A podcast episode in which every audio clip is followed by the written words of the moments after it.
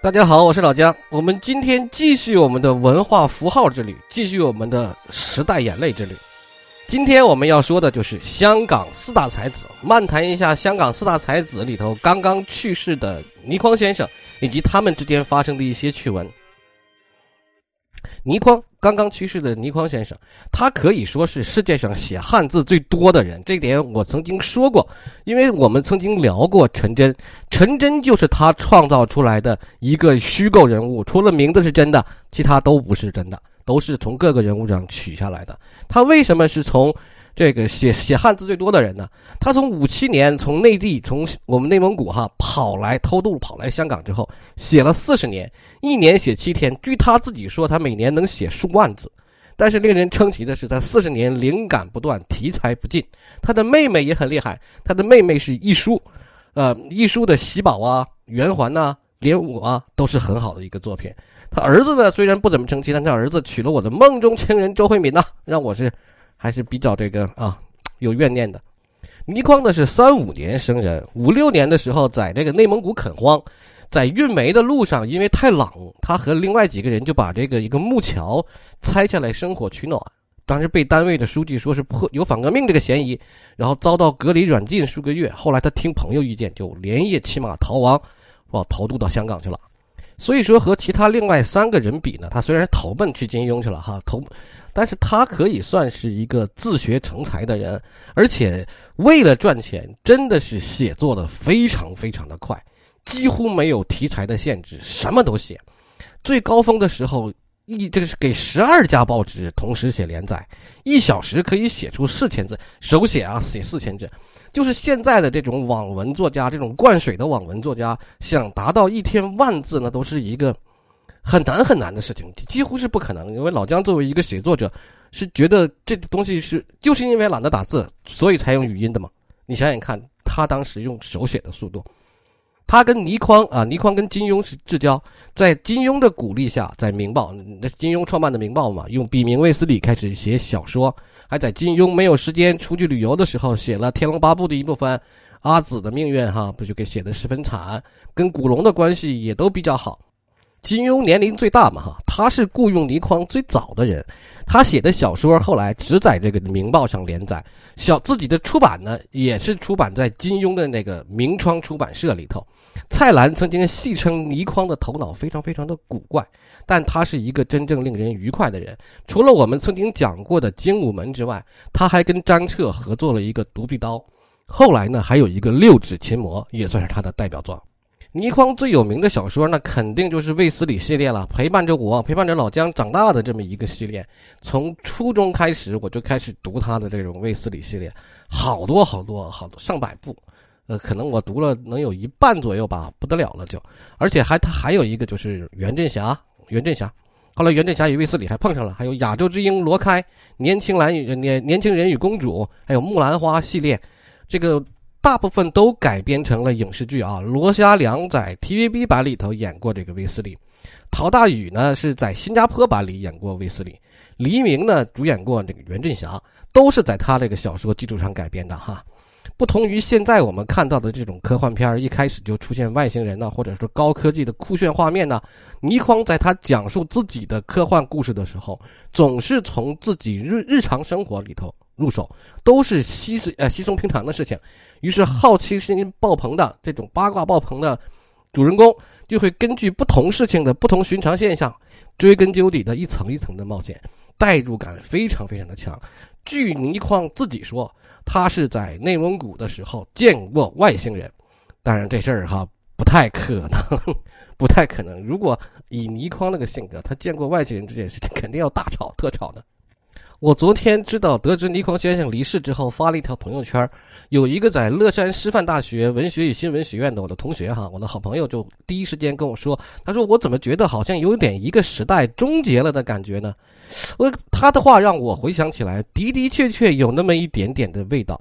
这四个人哈，真的是时代文化的一个缩影。金庸的性格呢是内敛，说话直率。与蔡澜是心心相印的，其他两个人因为金庸年纪大啊，黄沾年纪最小嘛，其他两个人在金庸眼里比较孩子气。蔡澜是爱吃出名，他跟金庸一起旅行过，而金庸这一生大多数只和妻子旅行。蔡澜认为金庸是香港四大才子里当中唯一一个大才子，其他三人都跟金庸不在一个水准，还表示金庸先生是大师，其他三个人都玩世不恭，徒有虚名。说实话，当金庸给聘成浙大文学院的教授的时候，我。曾经心里暗暗喜了一阵，还曾经想过去蹭客厅。呃，后来我就问了浙大的一个文学研究生，我说：“你们上没上过金庸的课？”他说：“没有，我没有。他应该有公开课的讲座，或者说应该有自己带的研究生或带的学生，但是我们没有。”后来我就把这个念头就放弃掉了啊。与那个倪匡不同，金庸这个人的的确确是饱学之士。你从他这个。武侠小说里贯穿的那种古代线索就可以看得出来。哦，对了，我还给大家说一个冷知识：这个《倚天屠龙记》里的赵敏，历史上是真有这个人原型的，她是被殉葬掉了的。她是就是她老公死了之后，她殉葬了，挺有意思吧？呃，金庸是一个书虫哈，每天大部分时间都在看书，啊，金庸就认为个蔡澜这种天天吃喝玩乐哈，是个真正潇洒的人。蔡澜即使书读的少，但是呢，蔡澜走的路远，人见识多，一生呢就是人情通达，乐于为别人着想。当然，现在蔡澜的这种美食评价栏目以及他的美食的著作也饱受争议啊。两个人，这金庸和蔡澜因为这个走的比较近。只要出钱，只要是出去吃饭，那都是金庸出钱请客。换句话来说，这四大才子聚在一起的时间并不多，但只要出去聚会，那都是金庸掏钱。渣老板啊，渣良庸，渣老板也就是金庸，在这一方面上是有他自己老板风采的啊。黄沾呢年纪最小，他跟金庸是莫逆之交。当初黄沾就是在金庸家里向林燕妮求婚的，想成就这段单相思。黄沾这个人十分十分的性格，十分十分的性情中人，脾气上来了就骂遍了好友。后来与金庸决裂了，决裂过一次，多次对金庸出言不逊，两个人就断了联系。倪匡啊，曾经因为不喜欢阿紫，就让他成了盲人。金庸呢，又只好让阿紫复明。从此以后，金庸再也不会让别人来写自己的正片作品了。但是也证明了金庸对于倪匡的认可。他多次感慨倪匡有无穷的想象力。金庸几乎从来不给倪匡退稿的啊。倪匡也曾经想让金庸给他涨一下稿费，金庸于是乎就写下了十条不涨稿费的理由。倪匡也没有办法。为什么我说扎老板气度比较大呢？哈，呃，倪匡这个人哈，其实骨子里比较文艺，他就喜欢过一些田园生活。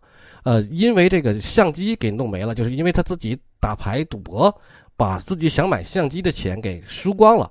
金庸就立刻送了他一部最好的相机。于是，哎，这个金庸还扎老板不是气度大吧？呃，蔡澜呢，就是天天琢磨美食了，是最早的美食博主。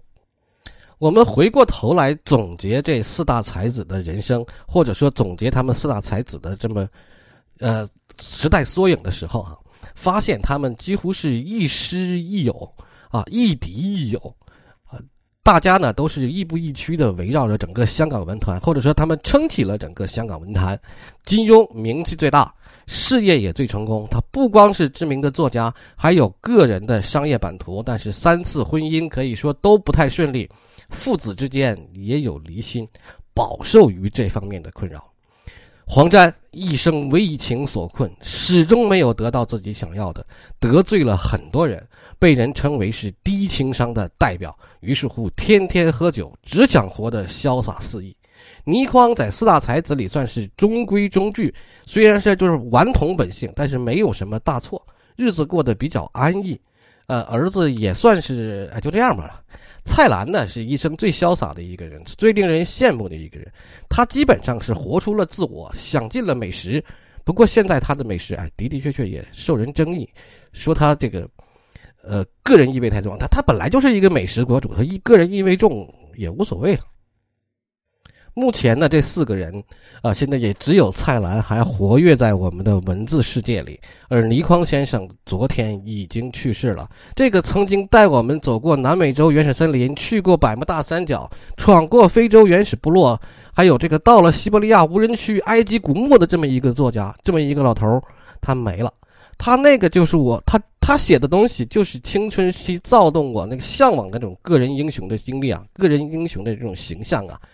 这相信哈，只要看过倪倪匡小说的人，都会对卫斯理这个形象代入感非常深。